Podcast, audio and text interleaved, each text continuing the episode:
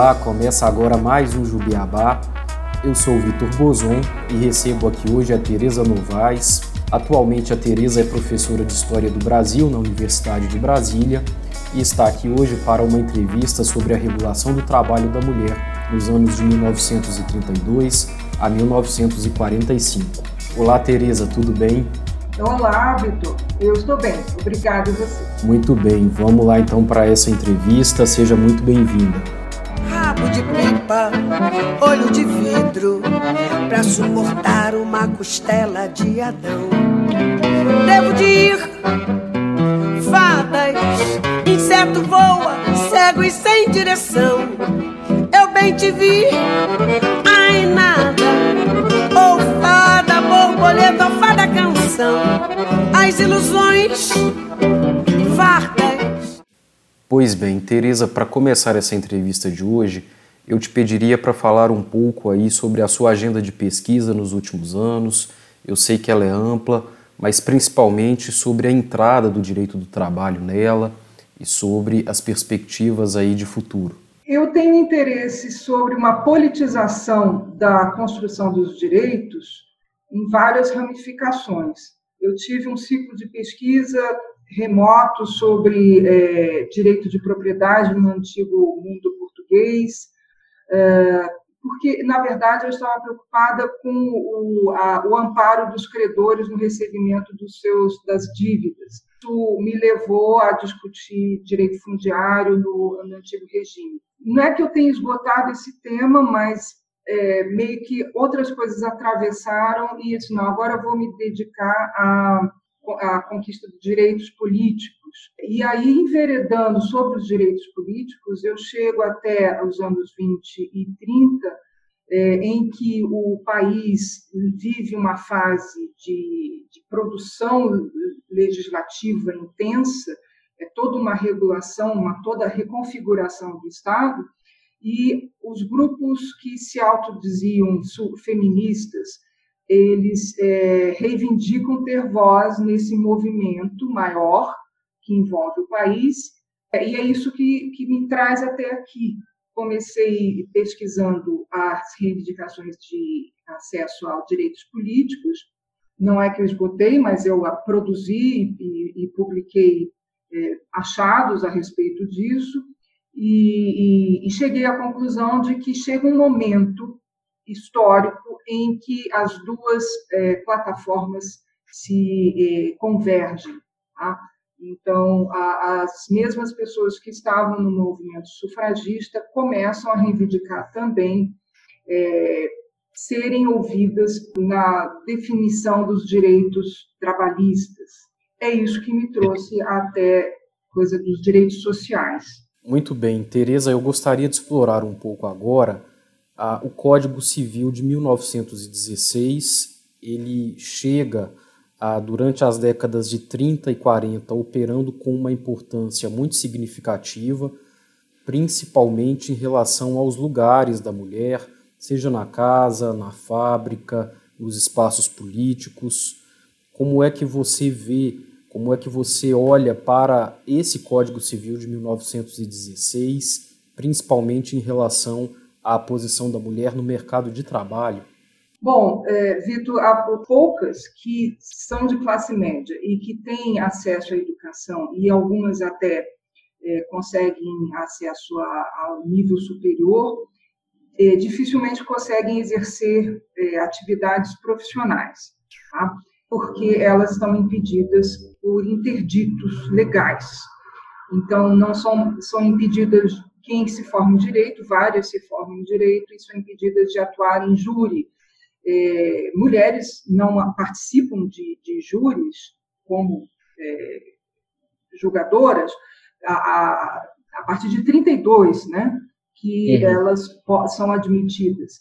E também não podem defender, atuar. É, essa, essa, considerando as que se formam e não se casam, porque o direito uh, privado, uh, o Código Civil, impôs é, é, restrições ainda maiores na, quando, a, a, a na, quando a mulher está na qualidade de mulher casada. Tá? porque ela se torna incapaz. Então, o direito, uh, o Código Civil é um, eu diria que é um retrocesso em comparação a até mesmo as ordenações filipinas. Então, ele é mais patriarcal, mais é, antiquado, arcaico do que mesmo as ordenações filipinas, porque se você pega o livro 4 das ordenações filipinas, e tem lá um dispositivo que reconhece que se um homem e uma mulher vivem como estado de casados, se a comunidade em volta deles os reconhece como um casal, isso tem, é, eles são é, reconhecidos como legítimo, tem implicações até em termos é, de herança. Claro que tudo que está na letra da lei do direito nacional tem que ser verificado à luz das decisões a casos específicos, para a gente saber se as coisas eram, eram efetivas. Então, essa é sempre a dificuldade, uma mera discussão sobre a, a, a, a elaboração das leis, ela não, não, não, não satisfaz, não esgota o universo de problemas que a gente precisa, que só se respondem com pesquisa histórica mais profunda e, como você sabe muito bem, muito árdua, né? É, considerando que arquivos judiciais é, estão cada vez mais fora do alcance da gente.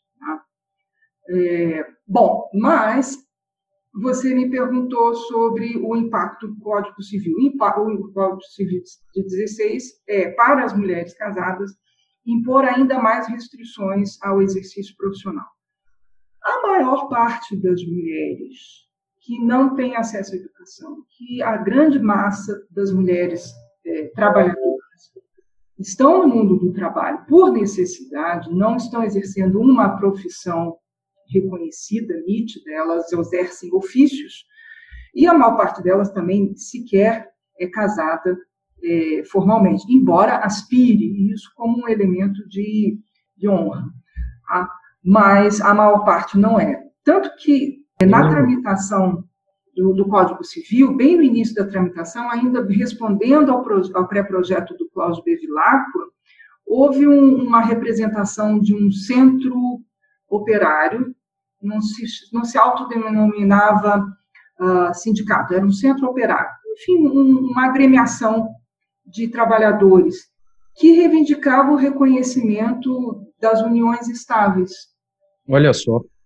Pois é, isso em 1902, eu vi isso numa coletânea de dispositivos que ah, foram reunidos por ocasião da elaboração da, do Código Civil, em dois, o Senado produziu um, um apanhado de tudo que havia nos arquivos da, do Legislativo.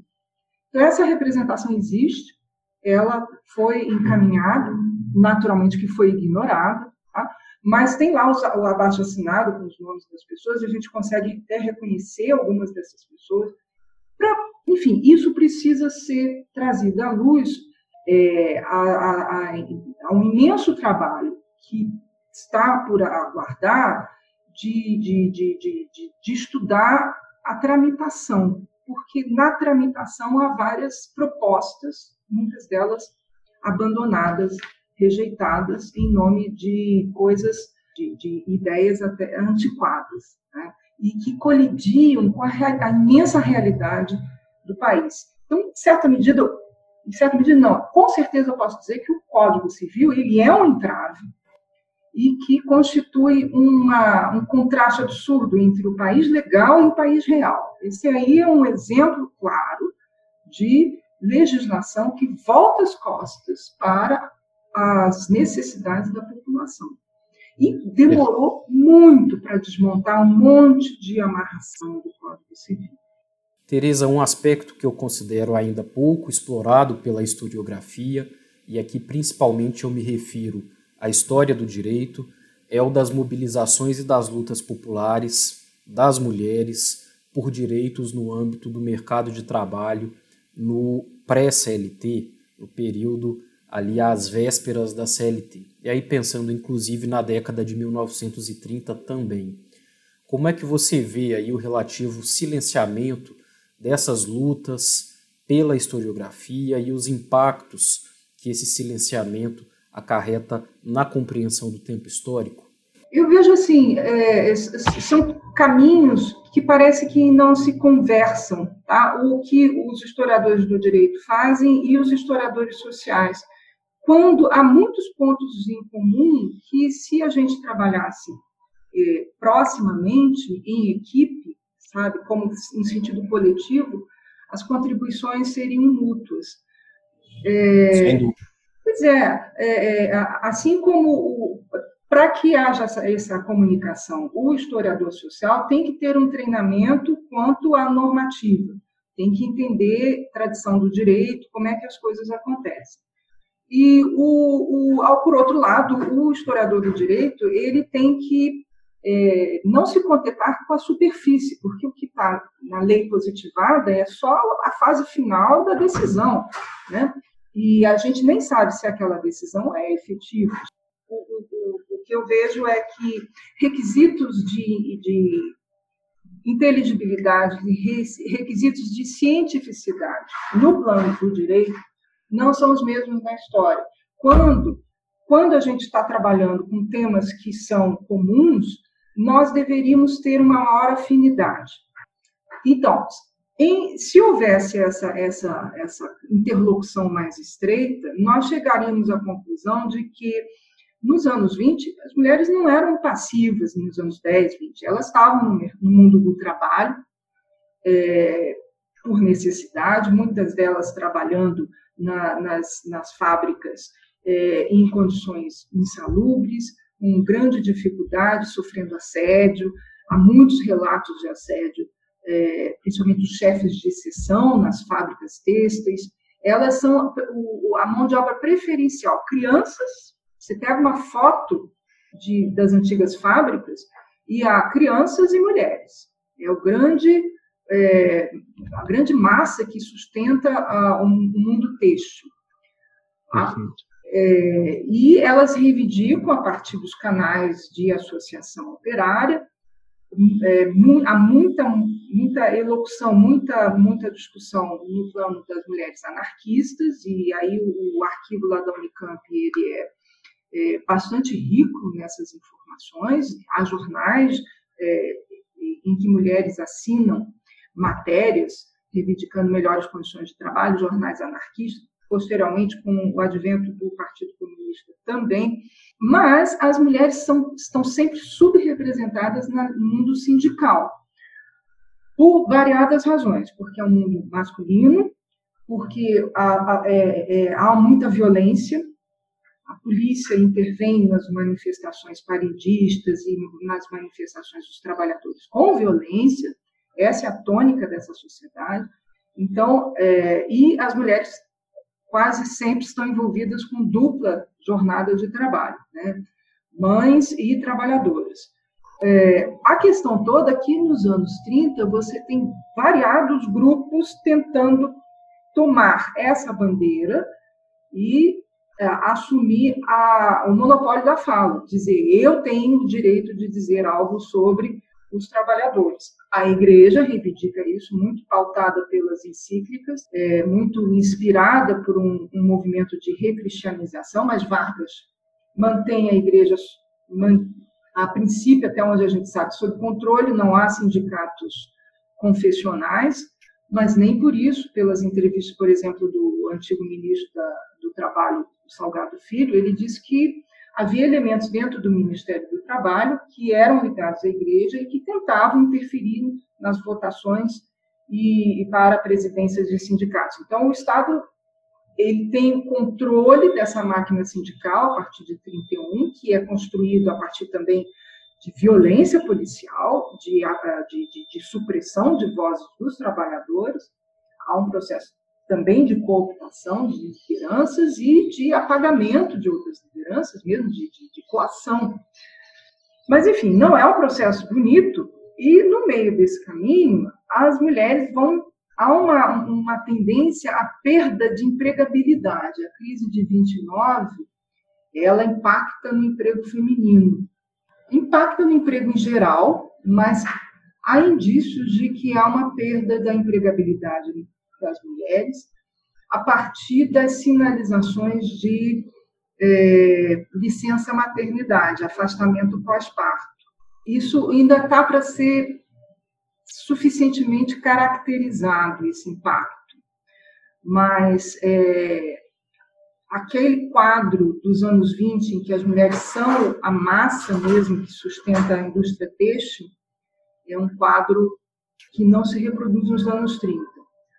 Primeiro, porque muitas fábricas fecham, já em 27, 28, quem estuda a indústria, os historiadores econômicos, os historiadores da industrialização, vão, a, a, vão contribuir dizendo que a indústria entra em crise já nos anos 20.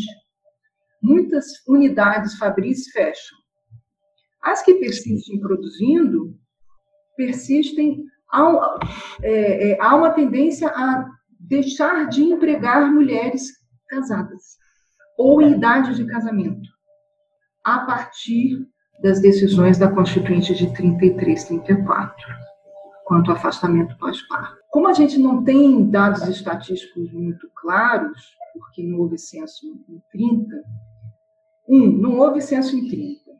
O anuário estatístico de 39, que meio que substitui o censo de 30, ele revela uma subrepresentação das mulheres no mundo sindical. Então, toda essa máquina dos sindicatos oficiais implantada por vagas não chega nas mulheres, ou porque elas não, se, não, não gostam da vida sindical, ou porque elas não procuram, ou porque é um ambiente hostil masculino. E o censo de 40, se você pega com atenção, há uma. Quando pula a faixa etária, o censo oferece um, um, um retrato eh, no momento em que houve o um inquérito, 1940. Quando até a faixa etária, até 30 anos, você tem empregabilidade de mulheres no, na, nas fábricas.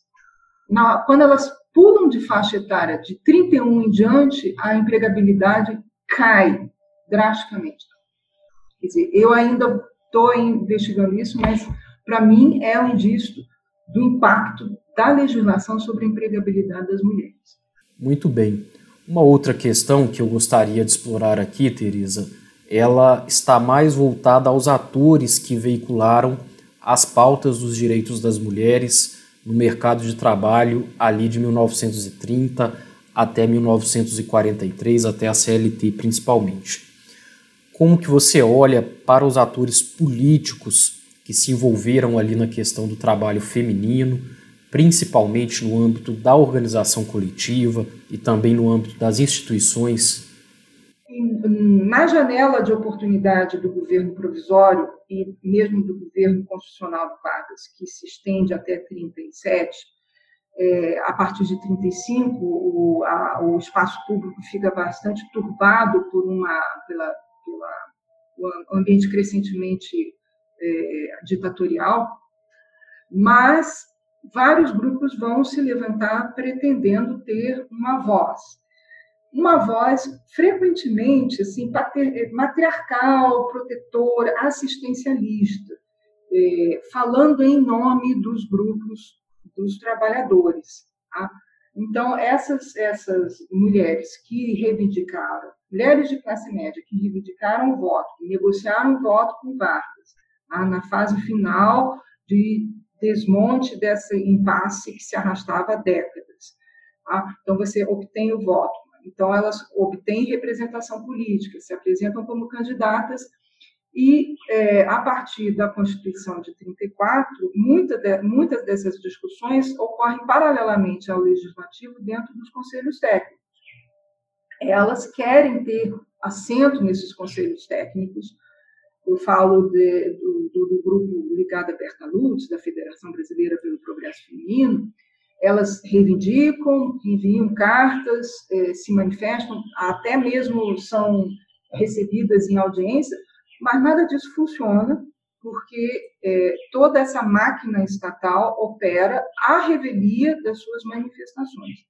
Resta é, usar os canais de elocução dos seus, dos seus pleitos dentro do legislativo na medida em que é possível. Então, quando, quando Berta a, assume o mandato em julho de 36, ela era, é, na eleição de 34, ela foi primeira suplente, do, seu, do partido, e quando ela finalmente assume o mandato em julho de 36, ela é, toma essa bandeira da, da, da, proteção ao trabalho das mulheres e de uma legislação que escute os grupos femininos. Claro que escute a ela, né? porque não necessariamente ela vai abrir ali a, o diálogo para mulheres trabalhadoras ou ligadas às classes populares. Mas ela está ali com um, um, bom capital político, com recursos políticos na qualidade de deputada federal, tenta intervir no projeto que está em discussão sobre a justiça do trabalho, que está tramitando na, nessa mesma época. Todas as emendas que ela apresenta são derrubadas, mas ela tenta. Depois, com o Congresso fechado em 37, todas essas discussões, elas não que elas desapareçam, elas continuam acontecendo nos corredores do Ministério do Trabalho, é, nas comissões de juristas que comissionadas pelo Ministério do Trabalho e Ministério da Justiça, as coisas estão bem quentes. Então, a, a, a questão toda é porque a gente perdeu o rastro da, da CLT.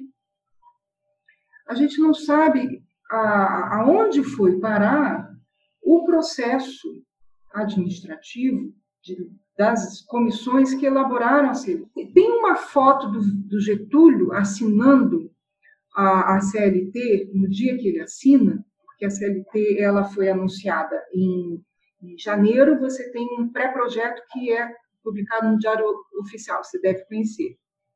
Sim. E, e depois, em fevereiro, tem aí uma notícia, mesmo pela via do, do Diário Oficial, de que representações é, entidades de classe e sindicatos patronais enviaram cerca de 100 representações, sugestões à comissão. O Arnaldo Susequinde, o quem mais? É, Cegadas Viana, Oscar Saraiva, Rego Monteiro, Dorval Lacerda e o próprio Susequinde. Deve... E o Susequinde, inclusive, é, foi entrevistado, e, e, eu acho que, que ele não foi entrevistado sobre vários aspectos uh, que envolviam esses momentos pré-CLT, né? Não, pois é, a, a gente a, a, lê as entrevistas ou escuta as entrevistas e fica assim, por que que não perguntou aonde foi parar isso?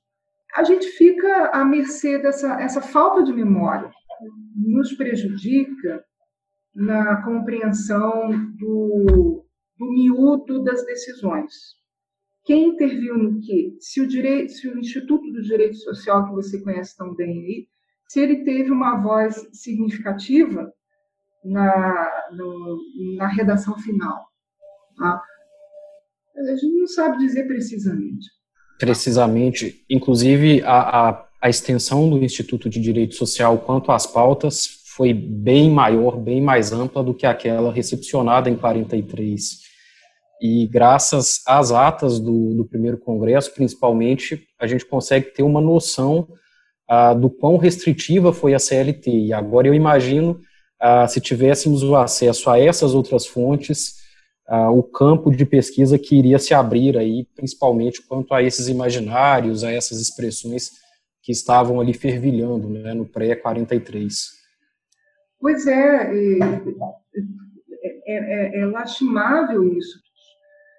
E eu acho que a documentação que se encontra nos tribunais pode esclarecer o quanto a justiça do trabalho ela é peculiar em relação a, aos, aos, outros ramos do direito.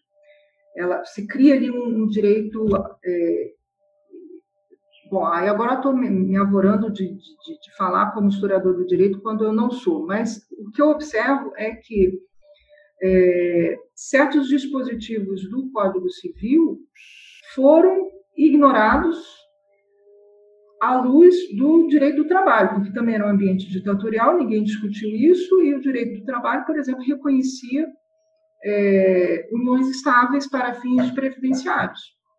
Olha só, o Oliveira Viana tem um entendimento clássico sobre os estándares jurídicos na interpretação dele, e, e ele, na verdade, ele mais do que propõe um modelo para a compreensão do jurista ou do juiz do trabalho, ele, de certo modo, a, reflete aquilo que a Justiça do Trabalho já inaugurava ali, que é um juiz altamente criativo, altamente criador de normas jurídicas, que não está preso ao texto da lei e que usa muito da equidade, de critérios da experiência para criar aí a norma do caso concreto. E esse é um grande exemplo de uma atuação do juiz do trabalho atípica aí para o padrão de um juiz clássico do direito civil, clássico do direito comum, né?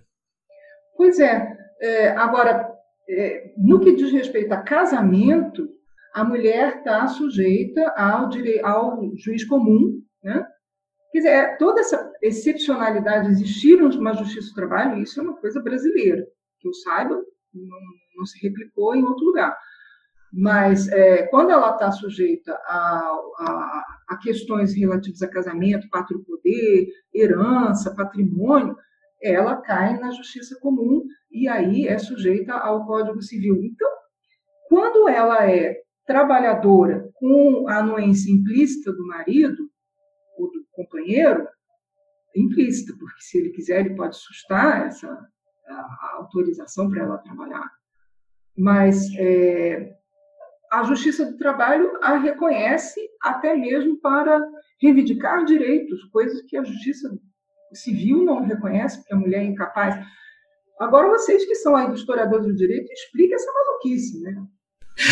É, e na verdade existe existia de modo mais evidente um preconceito muito grande em relação à justiça do trabalho, exatamente por conta desse alto poder criativo dos juízes que não estão presos à lei, à legalidade, ao positivismo, e daí um, certo preconceito, uma certa discriminação como uma justiça menor, uma justiça menos técnica, mas que na verdade se mostrou uma justiça ah, muito mais atenta ao conflito social, inclusive reformas recentes do processo civil, do direito civil atual, buscaram ah, incorporar alguns dos traços lá do direito do trabalho, tamanha a funcionalidade desse modo de operar. Infelizmente, com a reforma trabalhista, os juízes mudaram também no sentido de incorporar o juiz clássico do direito civil. Então, hoje a gente vive uh, um momento de inflexão, o perfil do juiz do trabalho, ele é hoje muito mais preso ao texto da lei, muito mais preso à dogmática, e é, uma, é um trânsito histórico, mas que, de fato, lá na Justiça do Trabalho, no seu momento inicial, nos seus momentos iniciais e durante longa vida do século XX foi, de fato, uma justiça muito atípica e muito diferente em relação à justiça uh, civil, o que é uma certa contradição, né, porque é o, é, é o mesmo poder judiciário que empreende aí visões bastante distintas. É, como sendo uma corporação que tem aí seus requisitos, seus critérios, né, de, de o que é legítimo, o que não é, e, você vê como a gente avançou no direito civil, modernizou, é, aproximou esse direito civil às aspirações da população e recuou no direito do trabalho. Mas, de toda forma, o direito é, é, que foi da época da era barguista, ele também não foi gestado num ambiente democrático e não tinha o propósito de atender a sociedade, na verdade, tinha o propósito de fortalecer o Estado. Né? É, mas se a gente não leva em consideração todos esses, esses mitos de origem, essas circunstâncias dessa, dessa quando as, desse, essa, essas amarrações foram gestadas, a gente também não, não, não, não tem uma, uma, justa apreciação sobre é, os efeitos sociais, né? Perfeito. Para finalizar aqui nossa conversa, eu queria explorar uma parcela bastante importante do mundo do trabalho, muito forte na história brasileira, que é o trabalho doméstico. Especificamente em relação a ele, ao trabalho doméstico, como que o pré-CLT olhou aí para a situação desses e dessas trabalhadoras, como que elas foram levadas em consideração nos debates, na expressão da organização coletiva, das mobilizações e também das resistências ali em relação à normatização dessa parcela do mundo do trabalho? Bom, a, normatização de 43, como a gente falou aqui, quando a, o pré-projeto é, é anunciado em janeiro de 43, já deixa muito explícito, não vamos contemplar a categoria das trabalhadoras, dos trabalhadores domésticos, embora soubessem que ali estavam majoritariamente mulheres, porque elas, é, essa categoria está sujeita a uma legislação peculiar que foi havia sido editada dois anos antes, mas que nunca vigorou. É um, decreto de 41 que não era válido. É, Trata-se de um aspecto das relações de trabalho do Brasil que é das mais graves injustiças que já se cometeu. Porque desde a da mudança, todo pós-abolição, é, ele, essa categoria esteve sujeito a, sujeita a duas ordens de, de dois poderes. Poder policial, ela estava na esfera de competência da polícia, e que não tinha nenhuma intenção, nenhuma, nenhuma disposição institucional de tratá-las com a devida dignidade, e dispositivos baixados pelas câmaras municipais. Ah, então, cada cidade, essa é uma coisa que a gente tem que. Já há estudos sobre grandes cidades, já há estudos sobre Recife, sobre São Paulo, mas é, vai chegar no final dos anos 20 com essa sobrecarga dessa, dessa capacidade, estamos falando aqui de capacidade jurídica, né, que competência, a competência da polícia de controlar essa população. Quer dizer, elas são vigiadas, elas têm deveres e elas têm pouquíssimos direitos. E é uma população majoritariamente feminina e muito infantil. Então, é gravíssimo que não se discuta isso com a devida é, com, com o devido tratamento, porque são gerações e gerações de mulheres que foram submetidas a, a profunda exploração, de, das mais variadas, exploração física e sexual também. Tá? É, e agressões, e, e, e, a gente acaba sabendo disso a partir dos processos crime, de situações dramáticas, e quanto a sociedade menospreza essas mulheres e as trata com um rigor, com, com violência. Bom, Aí, nos anos 30, há um, no bojo dessa discussão. Então, vamos regular todas as categorias e, e trazê-las para o âmbito do Estado. Há até uma tentativa no âmbito do legislativo, parlamentares, não, já que vamos é, estender proteção para a, as, as trabalhadoras, por que não também estender para as trabalhadoras domésticas? E conforme as dificuldades de empregabilidade nos outros setores vão se acentuando, o que a gente vê nos dados estatísticos é que essa população ela só cresce se a casa, é, se, na, na, no censo de 40, se o universo de mulheres jovens, até 30 anos, empregados na indústria, não chega a 100 mil, é, no emprego doméstico são 2 milhões. E uma faixa etária que vai de 10 É um universo muito grande. É. é muita gente, e no Brasil inteiro. Né? No Brasil inteiro. É, e uma, é, que uma faixa etária que vai de 10 anos até 60 anos. Tá? É, você, o, o censo mostra ali que tem um, não há perda de empregabilidade conforme a idade, elas, elas estão circulando. Ou seja, são empregos ruins, mal, mal não protegidos. Uma, essa discussão sobre a extensão dos direitos previdenciários, ela é abortada, ignorada, em nome de um bom tratamento que caiba aos, aos patrões tratar com humanidade e urbanidade as pessoas que estão a seu serviço. Isso não acontece. Né? E elas continuam sendo obrigadas a, a, a se reportar à polícia e terem controle sanitário, se não, se não são portadoras de, é, de tuberculose, mas não têm direito a nenhum tipo de assistência médica. É uma enorme injustiça que só se arrastou ao longo do tempo. Então, teve aí um momento em que as coisas poderiam ter sido diferentes. Então, é isso que eu que eu tento mostrar no meu, na minha breve contribuição, que nos anos 30 essa, essa poeira foi levantada, esse assunto foi trazido à discussão pública, dentro mesmo do parlamento, mas que resultou numa omissão e num, num, numa decisão política, porque a CLT ignora essa enorme população, né, essa enorme categoria. Expressamente, né? Expressamente, né? e as deixa à própria sorte. É... Então, se, se, existe uma revisão histórica que precisa ser feita a, a, por justiça, a gerações e gerações que foram submetidas, aí os anos, nos anos 70, os, os, os os militares vão admitir a constituição de sindicatos de empregadas domésticas. Vargas proibiu em 31 a constituição de, de, de sindicatos de domésticas. Quer dizer, elas não podem estar representadas, elas não são protegidas, elas não são nada. Né? Então, é, tem, tem e, e isso não, não, não afeta uma única ou duas regiões, afeta o Brasil inteiro e uma enorme população.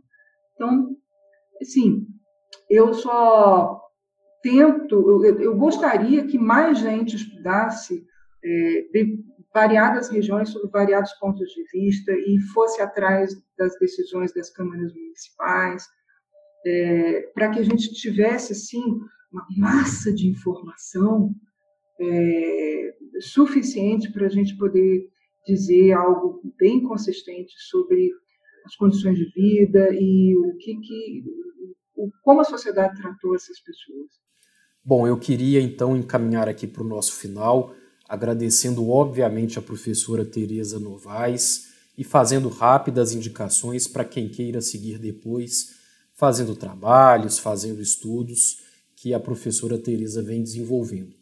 Em primeiro lugar, eu gostaria de indicar o artigo recente publicado na Varia História da UFMG, volume 36, 2020, intitulado Anatomia de uma Injustiça Secular, o Estado Novo e a Regulação do Serviço Doméstico no Brasil. Indicar também o texto A Regulação do Trabalho Feminino em um Sistema Político Masculino, Brasil, 1932-1933, na revista Estudos Históricos, volume 29, em 2016.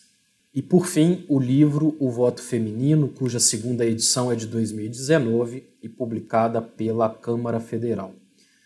Então eu queria realmente agradecer à professora Tereza por essa entrevista, pela oportunidade, pela possibilidade de falar aqui sobre as mulheres e os direitos trabalhistas durante as décadas de 30 e 40 e obviamente convidar os ouvintes a acompanhar as obras, os textos, as participações públicas da professora Tereza e novamente agradecer por essa ótima entrevista. Tereza, muito obrigado, viu? Obrigada, Vitor. Um abraço para você. Eu sou os filhos mal paridos da nação.